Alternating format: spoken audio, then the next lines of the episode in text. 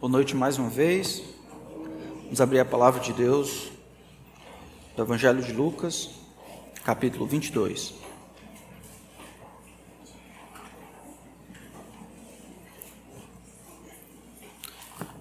Evangelho de Lucas, capítulo 22. Dentre os muitos livros missionários que impactaram a minha vida, livros que contam histórias missionárias, os livros escritos por Don Richardson são daqueles que mais que mais impactaram, transformaram, me ajudaram a compreender missões de uma maneira correta. Ele escreveu muitos livros. Faltou, Fator Melquisedeque foi um deles, o Totem da Paz, outro deles. Ele foi missionário entre os índios ali das ilhas do Pacífico, Papa New Guinea. E ele conta a história no livro Totem da Paz que depois de alguns anos aprendendo o idioma, finalmente ele estava preparado para pregar o evangelho, comunicar a verdade de Deus àquelas pessoas. E aí ele escolheu a Semana Santa, mesmo que aquelas pessoas não sabiam, ele escolheu a semana para acompanhar os dias de Jesus, a última semana de Jesus. E aí chegou a quinta-feira. E na quinta-feira ele escolheu falar sobre a traição de Judas. Ora, ele havia dito que esse homem chamado Judas havia estado com Jesus pelos últimos três anos e agora, sem ver nem para quê, este Judas traía Jesus com um beijo. O que ele notou a seguir, no, entanto, foi surpreendente. Os olhos dos homens se abriram, os homens foram tomados de uma animação surpreendente e, em gargalhadas, começaram a dar glórias a Judas, o mestre da traição. Ele descreve assim: nossas primeiras tentativas de transmitir o Evangelho a eles foram frustradas, devido à sua admiração pelos mestres da traição, impostores ardilosos que conseguiam manter uma ilusão de amizade durante meses, enquanto firmemente engordavam suas vítimas com essa amizade, tendo em vista um dia inesperado de matança. Por causa deste raro tipo de reverência pelo heroísmo, ao ouvirem minhas primeiras tentativas de explicar o Evangelho, os Saui consideraram Judas Iscariotes, o traidor de Jesus, como sendo o herói da história. Jesus, aos olhos do Saui, não passava do tolo enganado, objeto de riso. Essa história ilustra bem como as diferentes culturas vão compreender conceitos diferentes. Às vezes uma determinada palavra vai fazer, não vai fazer sentido em outra cultura, às vezes uma outra cultura, um determinado conceito ou determinado valor não tem a mesma importância numa outra cultura. Se isso é assim, quando comparamos culturas humanas, se entre cultura e cultura nós vemos diferentes conceitos e valores, quanto maior será a diferença quando nós compararmos o reino de Deus com o reino dos homens. Nós temos estudado sobre a inversão de valores que o reino de Deus na vinda de Jesus veio trazer.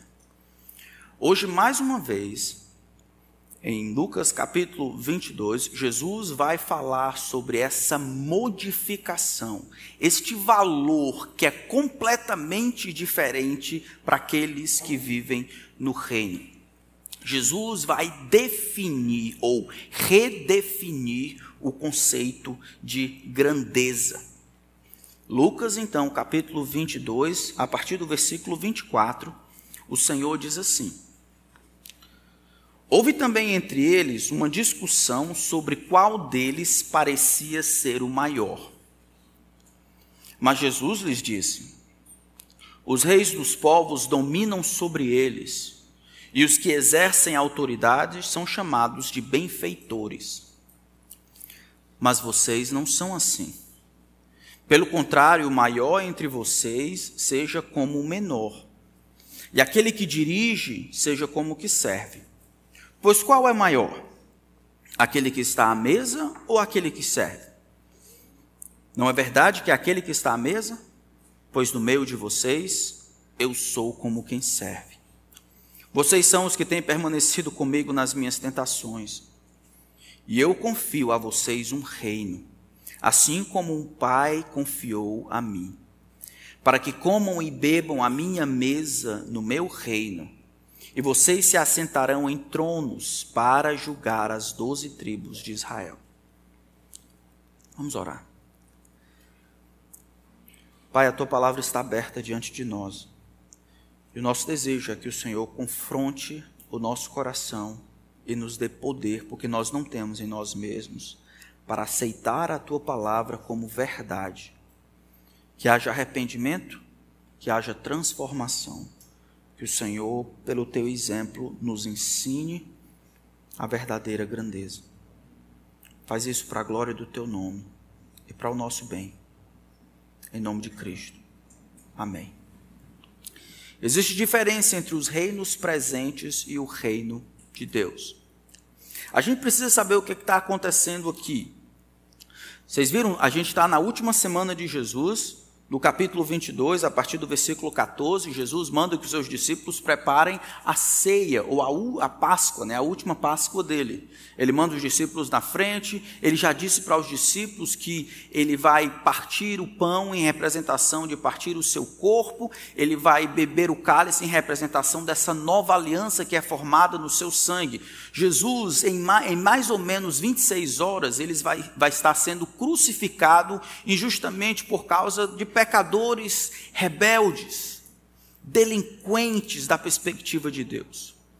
No entanto, naquela noite, na noite em que Jesus fala do seu sacrifício para os seus discípulos, naquela mesma noite, quando Jesus está falando sobre a entrega voluntária, sobre essa nova aliança no seu sangue, surge uma discussão sobre, talvez na cabeça dos discípulos, um problema sério.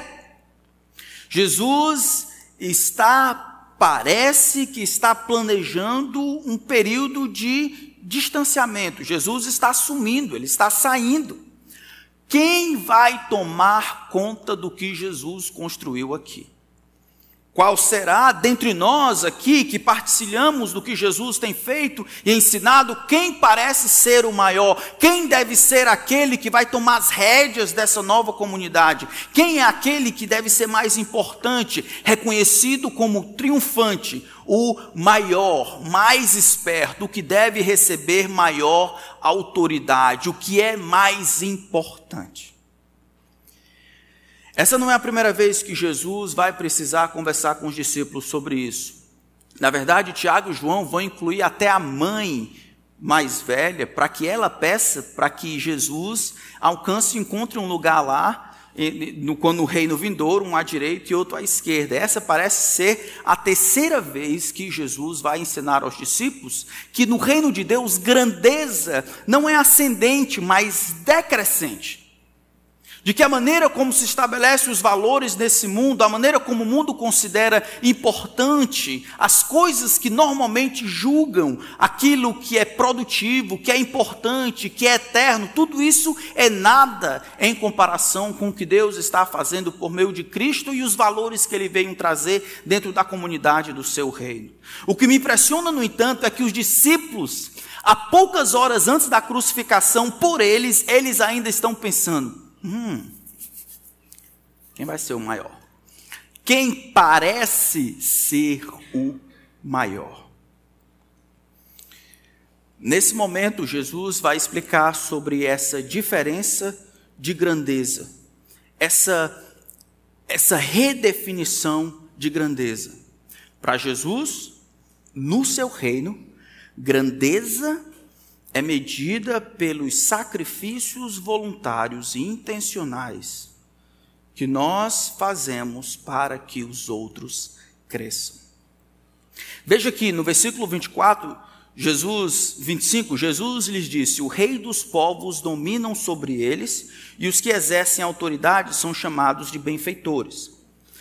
Jesus, ele vê o que está acontecendo com os discípulos, o, o problema, a dificuldade, e ele se antecipa para ensinar a verdadeira grandeza, ele faz isso por meio de opor o conceito de grandeza do reino de Deus para o conceito de grandeza comum entre os filhos dos homens. Ele faz uma constatação normal: olha, os povos, os reis, os governantes desse mundo exercem a sua autoridade sobre eles e eles gostam de serem chamados de benfeitores. Eles utilizam a autoridade boa que Deus estabeleceu com o único propósito em vista. O seu próprio benefício, porque gostam da fama e da alegria de ouvirem que são benfeitores, ajudantes do povo, e eles utilizam essa autoridade que Deus deu de maneira deturpada para fazer valer por força a sua vontade nos outros. Jesus estabelece que essa é a maneira comum como os homens avaliam grandeza e nobreza.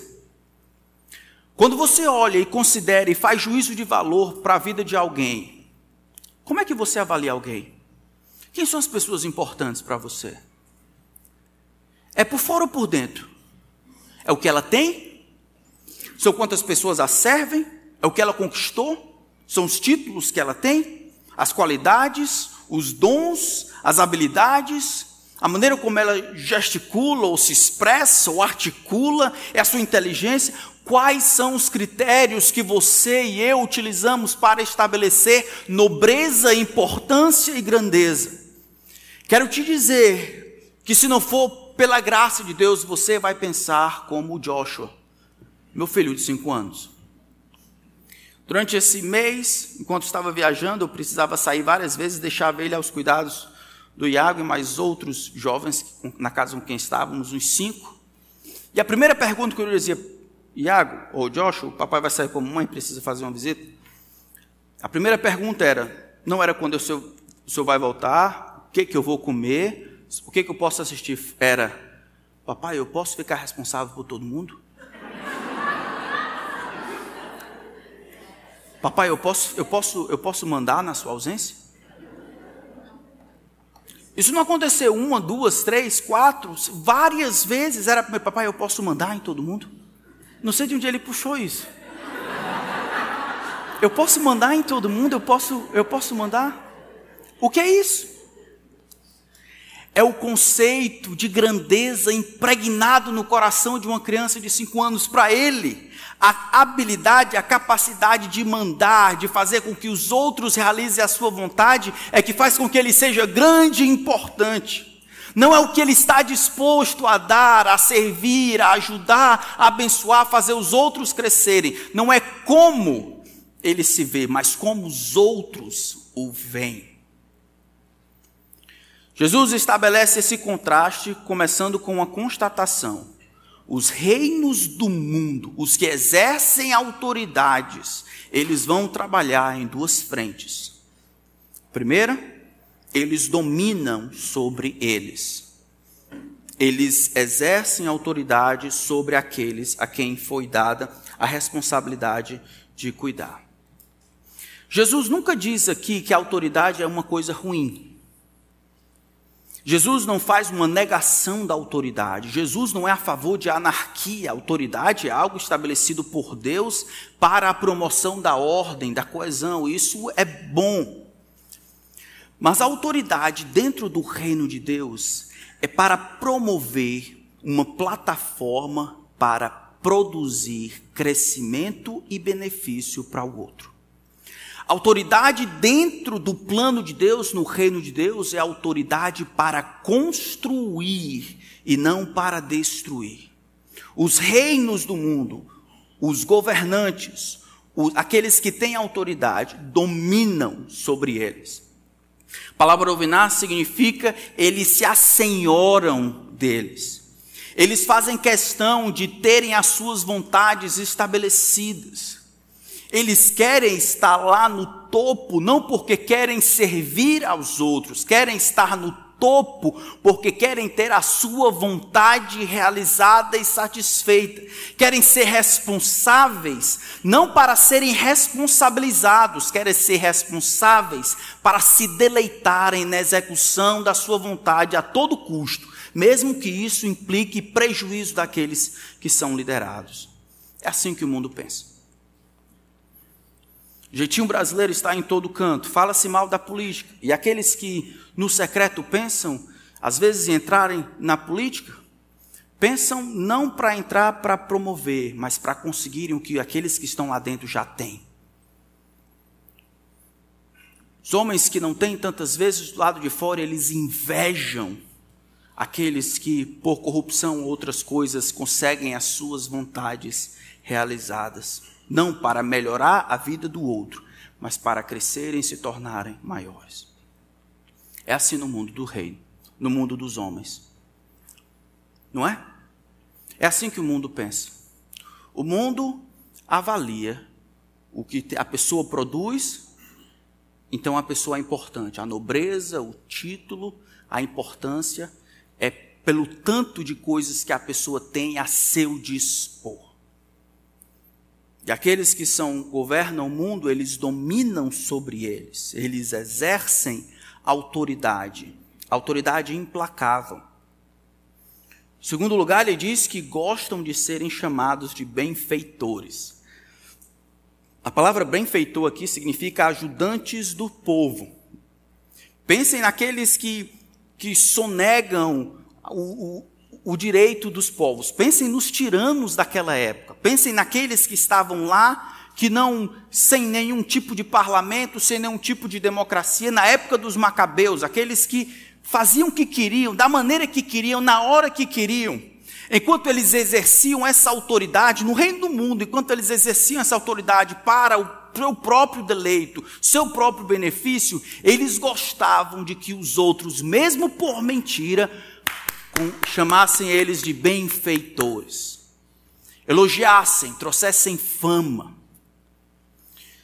Semana eu estava lendo o livro de Atos, vendo a história de Herodes, que tinha um problema com a cidade, mas a cidade precisava de água, então a cidade tentou fazer as pazes com Herodes, que governava.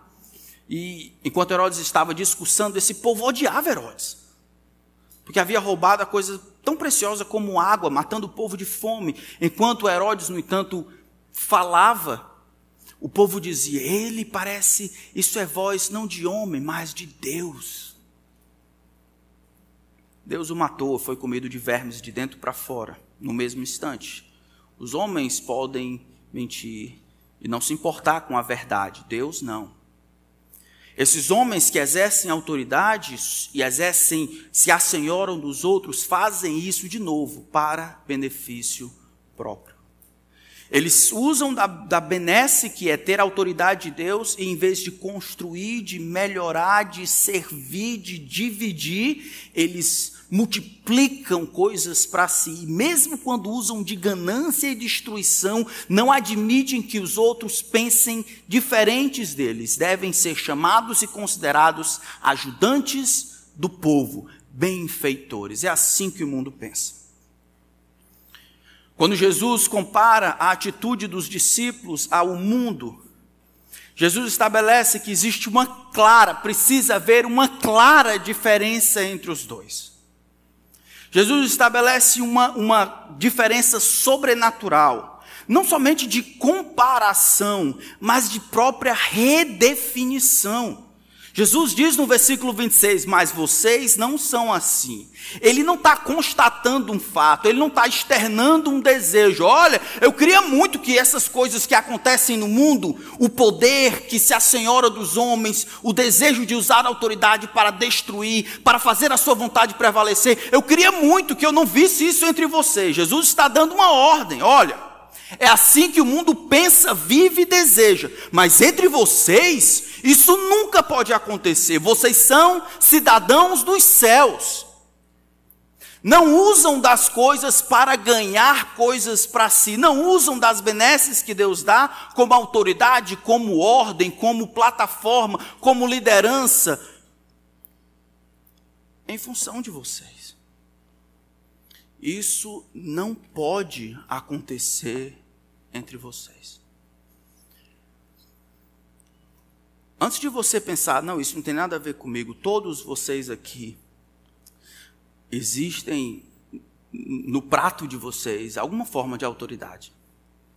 Temos pais, mães, avós, avós, tios, líderes de classe, de, de escola, professores, Temos líderes de ministérios, temos pastores, temos diáconos, temos líderes ou empresários, de alguma forma, irmãos mais velhos, irmãs mais velhas, de alguma forma Deus vai lhe dar a oportunidade de ser influência e liderança na vida dos outros. Isso que Deus dá a você é para construir, para ajudar o outro, não para conseguir o que você quer.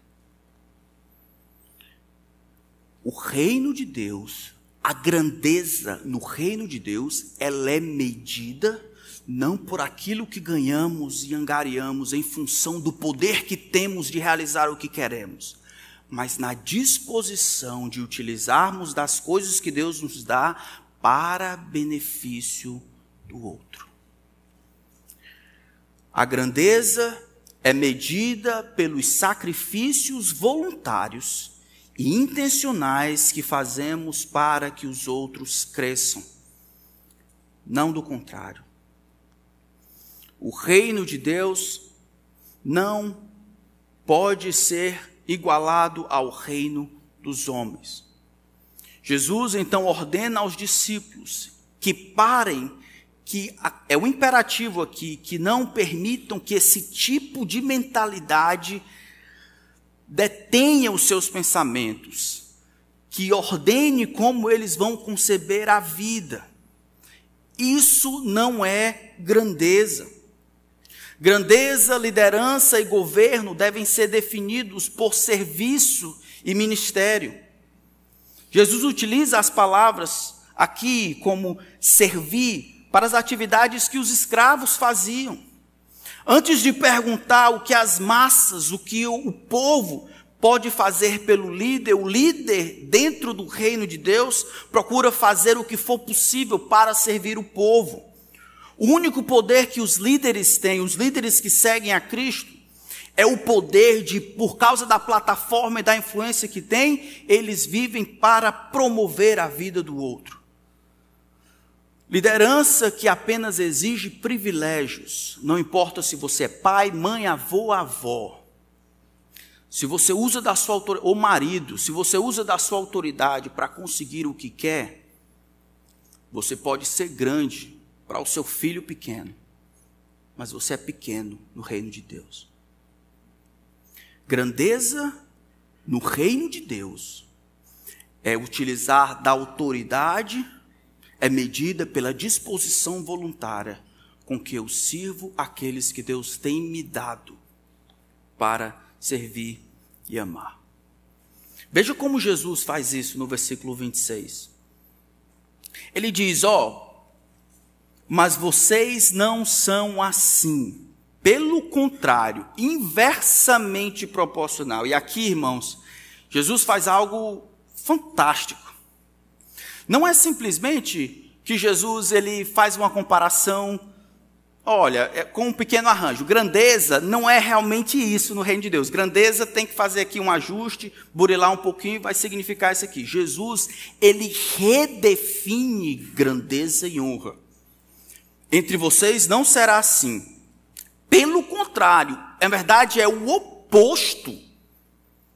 O maior entre vocês seja como o menor, e aquele que dirige seja como o que serve. Ser como o menor ou o mais novo aqui é não presumir que sabe de tudo, ou que é a próxima pessoa no, na cadeia de comando. Quando esse faltar, então eu posso receber ou tomar aquele lugar. É agir como aquele que se coloca na posição de servos dos mais velhos. O mais novo aqui ou menor é aquele que não se coloca na posição de liderança porque quer ser líder. Mas aquele que espera que a oportunidade surja para que ele sirva.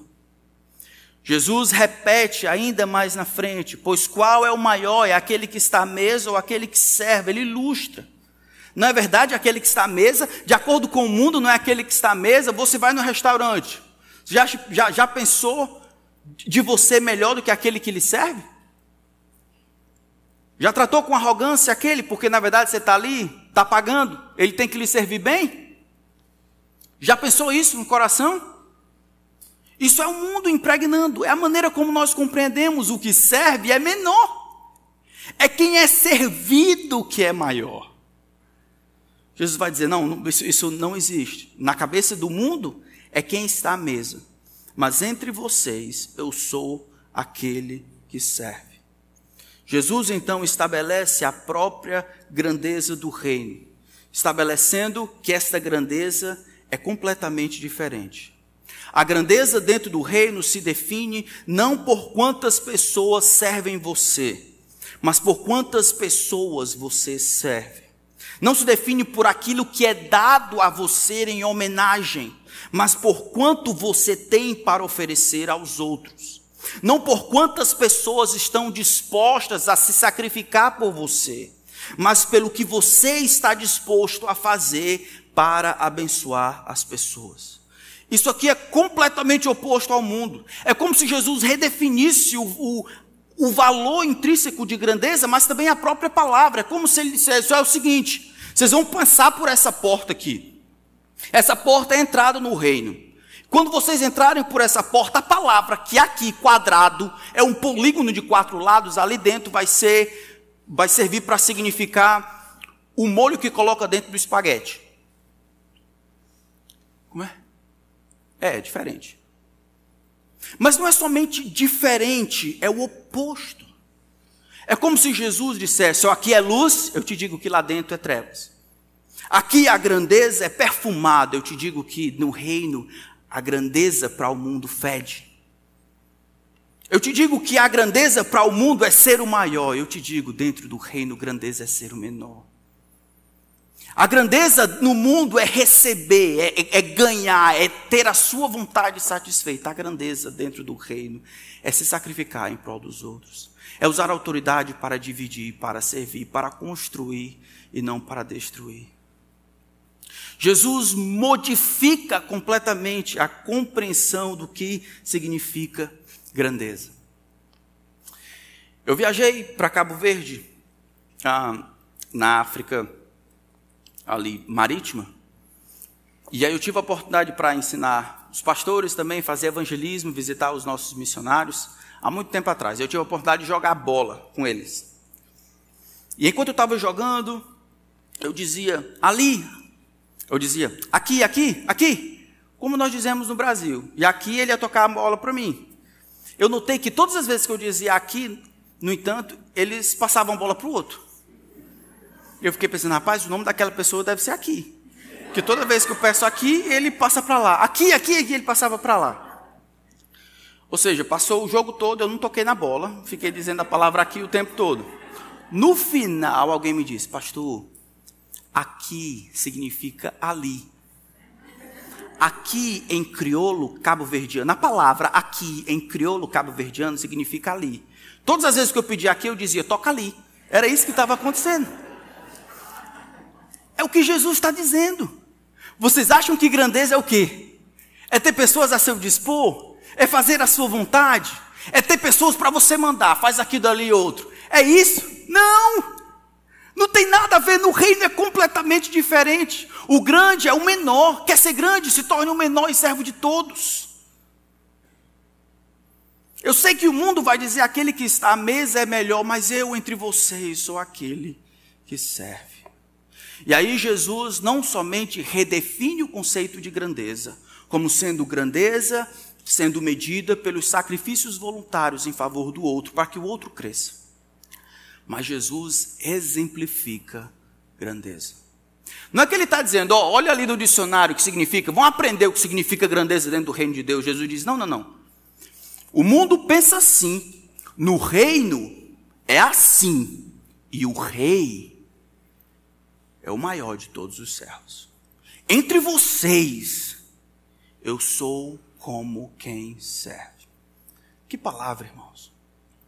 Jesus vai ilustrar isso de várias maneiras. Como é que Jesus serve aos seus discípulos a tantas coisas? Jesus nunca se privou de fazer os trabalhos mais, digamos assim, desprivilegiados e humilhantes.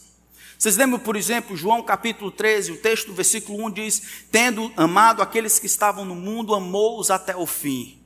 E aí, lá pela alta da noite, Jesus se, se despe da túnica externa que tinha, se ajoelha e vai lavar os pés dos discípulos. Mas vai dizer, mas como assim lavar os pés dos discípulos? Lavar os pés naquela cultura onde as pessoas andavam de sandália, numa terra empoeirada, sem pavimentação, era um trabalho que normalmente tido para os escravos. Para que vocês entendam a ideia, é como se você chamasse Jesus para a sua casa e preparasse a mesa cheia. E lá está você e o rei do universo comendo.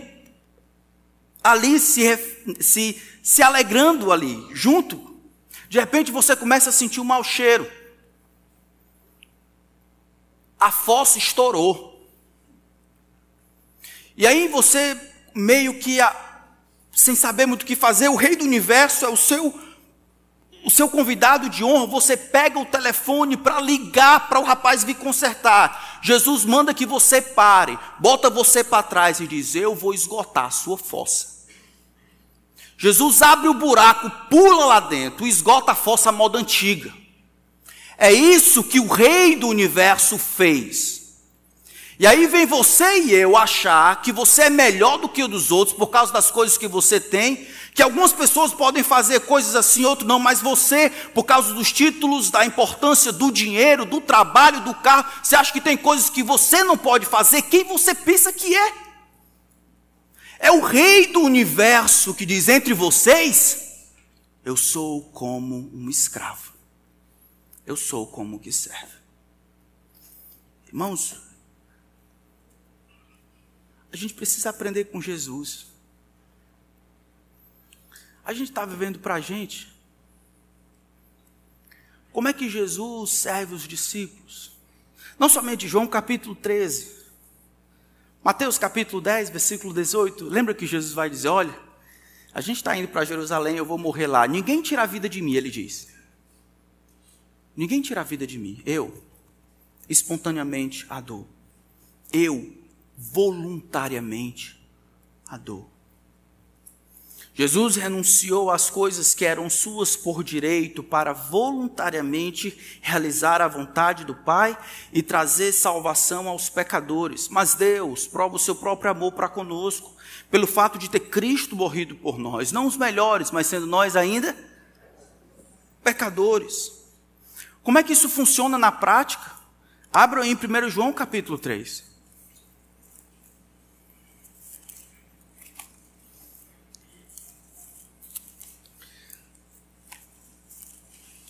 Em 1 João capítulo 3, o apóstolo vai construir o argumento em torno do que Jesus fez. Versículo 13, ele diz, 13, do capítulo 3, ele diz: Irmãos, não se admirem se o mundo odeia vocês. Nós sabemos que já passamos da morte para a vida porque amamos os irmãos. Quem não ama permanece na morte.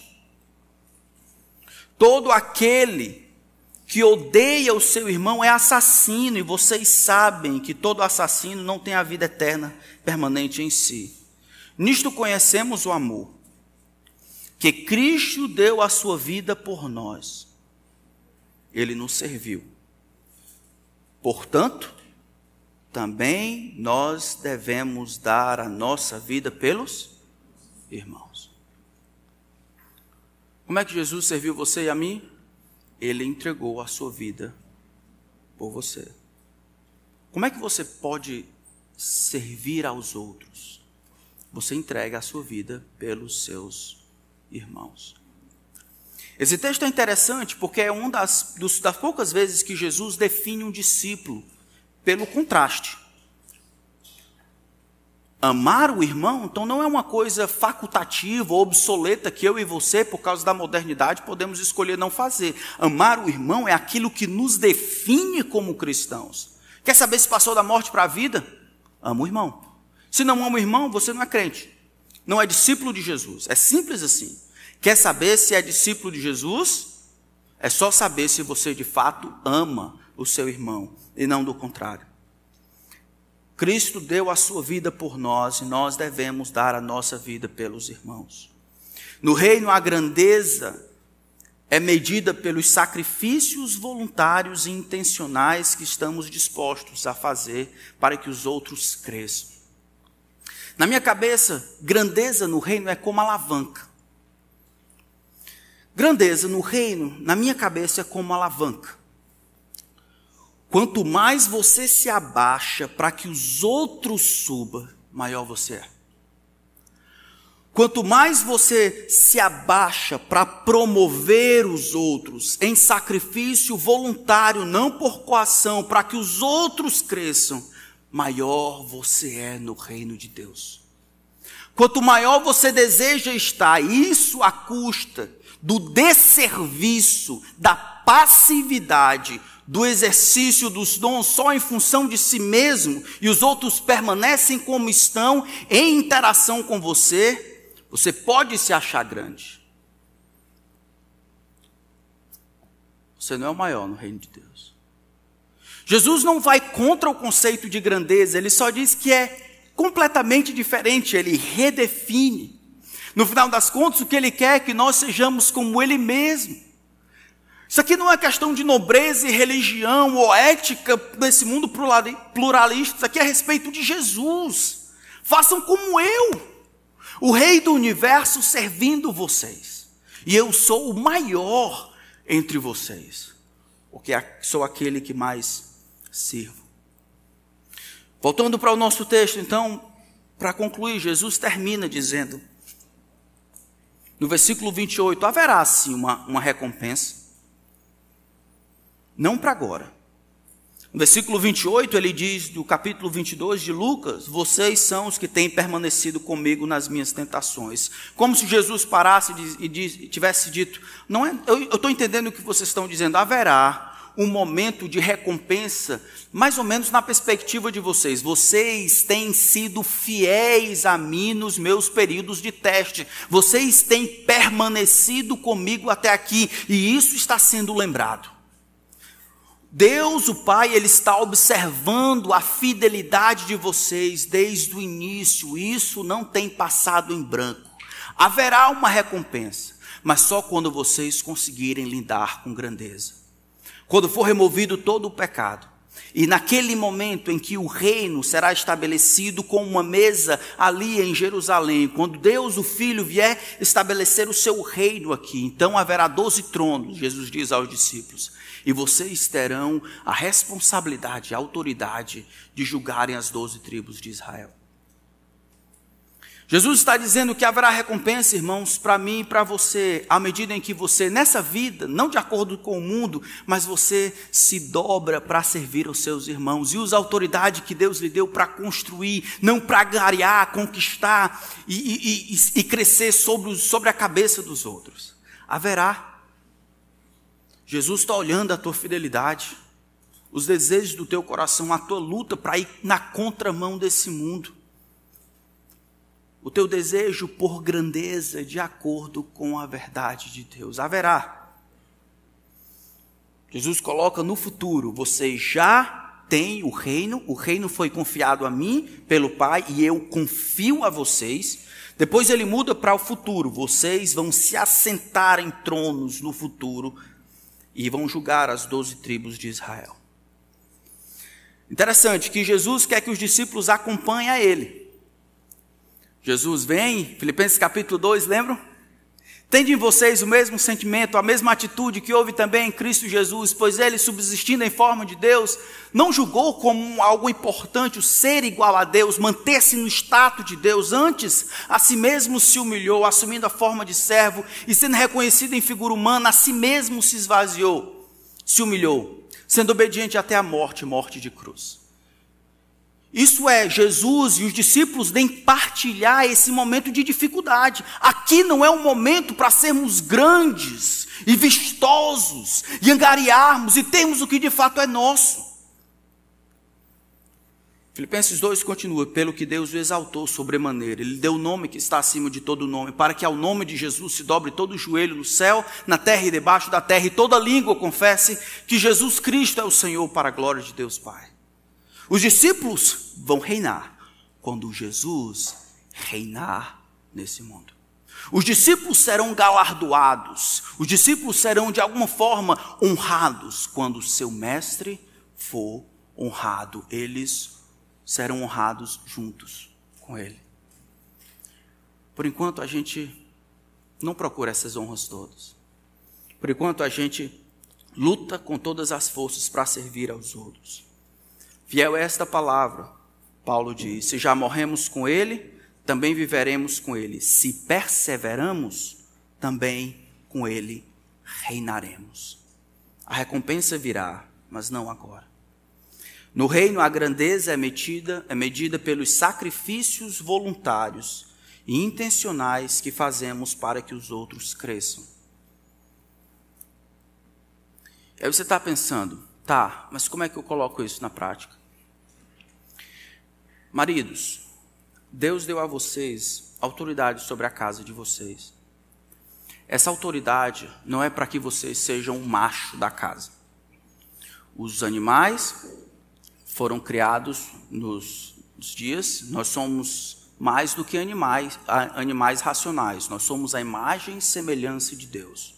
Homens, nós precisamos usar a autoridade que Deus nos deu para construir não para ter a, última palavra em todas as coisas, não porque você quer fazer questão de que a sua vontade se estabeleça, porque você é o macho da casa, mas para construir, para proteger a sua esposa, para servi-la como um servo, para cuidar dos seus filhos, para dizer todos os nãos que a sua família precisa ouvir, para apontar a direção, para proteger, para discipular, para pastorear, para estar na frente, não atrás passividade, ou seja, o mau uso da autoridade que Deus lhe deu, a passividade, é uma deturpação do plano de Deus para a sua vida.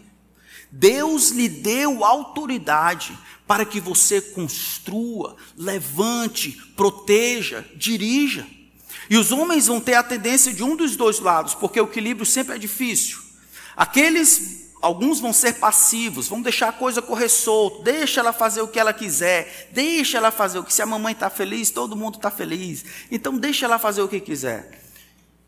Não foi para isso que Deus lhe fez homem e lhe deu uma família. Não foi para evitar conflito. Foi para que você fosse um servo da sua esposa e dos seus filhos, protegendo. Isso não é amor. Aquele que ama vai usar autoridade para promover o cuidado. Palavra aqui aos projetos de homens. Os jovens aqui. Eu fui visitar a escola da, da Esté e lá tinha uma, uma, uma comemoração, uma celebração de alguns alunos da classe dela que haviam se destacado em médias. De maneira geral, eram as meninas que estavam lá. Não é uma competição entre alunos. É uma competição dos alunos com eles mesmos. Se, ela, se todos os alunos atingirem uma determinada média, então eles ganham um prêmio. Dos muitos alunos que tinham lá competido consigo mesmos, a maioria eram mulheres. Nós temos uma tendência, irmão, irmãos, naturais, natural, de os homens serem aqueles desleixados, aqueles que não se dão bem na escola, aqueles que são os preguiçosos, aqueles que não arrumam as coisas, aqueles que não ajudam, aqueles que têm que ser empurrados, aqueles que são imaturos, aqueles que são preguiçosos, aqueles que são negligentes, aqueles que são displicentes, aqueles que não sabem nada e as meninas vão tomando a frente. Você quer ser homem para quê?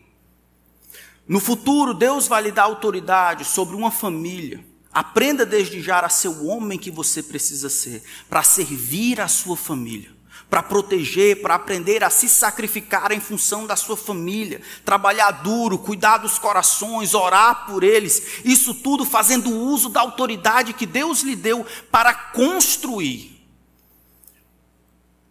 Esse é o plano de Deus.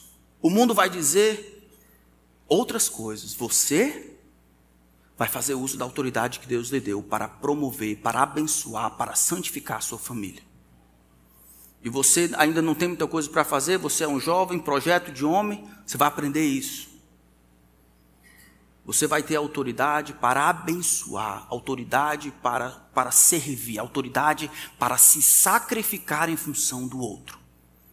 Não para ser macho, mas para ser como Jesus, um líder, servo.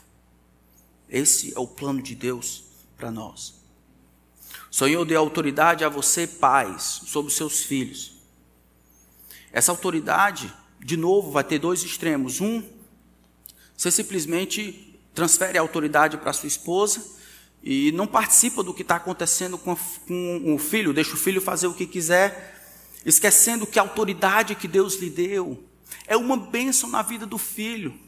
O texto vai dizer: honra teu pai e tua mãe, para que te vá bem, seja de longa vida sobre a terra que o Senhor teu Deus te dá. É o primeiro mandamento com promessa. Então tá aí você, homem, pai, olhando esse negócio acontecer e não querendo empurrar o seu filho para esse círculo da bênção, ensinando o seu filho a honrar pai e mãe. Os meninos não sabem mais o que é isso, de quem é a culpa. A culpa das, das famílias. E de quem é a culpa dentro das famílias? A culpa é sua e minha, pais. Deus lhe deu autoridade para servir. Deus lhe deu autoridade para dizer todos os nãos que precisa. Você está na direção. Pare de culpar as outras coisas. Assuma a responsabilidade. Discipline os seus filhos. Crie-os na disciplina e na admoestação do Senhor. Seja homem da perspectiva de Jesus. Não espere para amanhã. Provérbios capítulo 5 até o capítulo 7 o autor está falando sobre as várias desgraças que irão acontecer na vida do filho. Ele começa dizendo: Meu filho, ouve o que eu quero dizer. O pai dizendo para o filho: Escuta o que eu tenho que dizer, guarda e o que eu tenho a dizer como se fosse ouro. Coloca entre como frontal entre os teus olhos, ata-os ao teu coração, escuta o que eu quero dizer. Em outras palavras, é um pai dedicado a instruir os filhos. Não é só aquele que diz não, autoridade não é só para dizer não. É mais do que isso. É para instruir no caminho de santidade. Os avós não têm autoridade sobre os filhos que você não tenha. As outras pessoas que ajudam você, a responsabilidade diante de Deus da criação dos seus filhos é sua, papai e mamãe, no primeiro momento. E depois a vovó, o vovô, o pastor, eu estou dentro também, posso ajudar.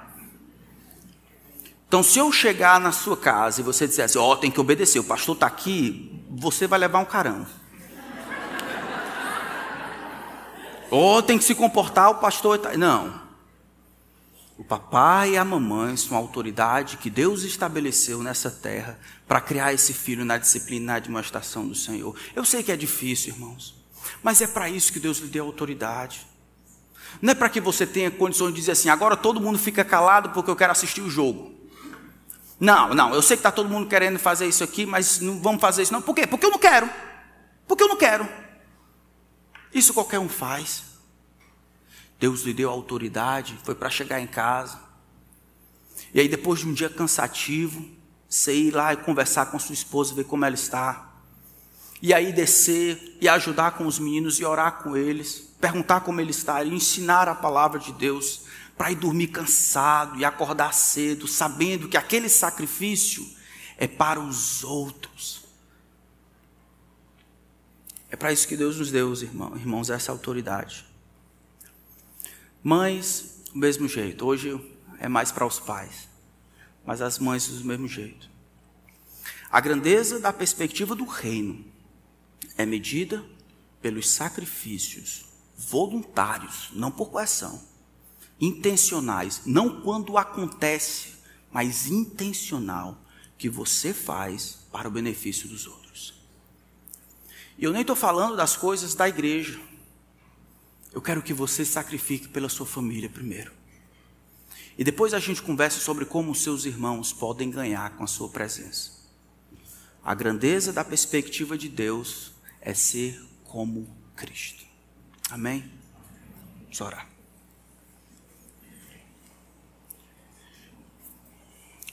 Senhor, tem entranhado nas nossas almas essas ideias erradas a respeito de masculinidade, de honra, de grandeza, de liderança. Tem misericórdia de nós, Senhor. Tem misericórdia de nós. E ajuda-nos a crescer à semelhança de Cristo, a medirmos grandeza pelos indicadores que o Senhor coloca aqui, e avaliarmos os outros também por esses mesmos indicadores. Que o mais humilde entre nós tenha preferência. Que aquele que mais serve e mais se sacrifica seja honrado e respeitado por todos nós. Que aqueles que vivem em função dos outros sejam aqueles os quais dizemos aos nossos filhos para copiarem, para passarem tempo. Ajuda-nos, Senhor, a crescer quanto a isso. Eu peço que ajude os maridos e os pais. Senhor, o mundo está se acabando. Eu sei que existe uma recompensa no futuro. Ajuda-nos a sermos, para sermos encontrados fiéis, usando a autoridade, sem passividade, usando a autoridade que o Senhor nos deu sobre as nossas famílias, para nos sacrificarmos em função delas. É o que nós pedimos, em nome de Jesus. Amém. Se colocar de pé, irmãos.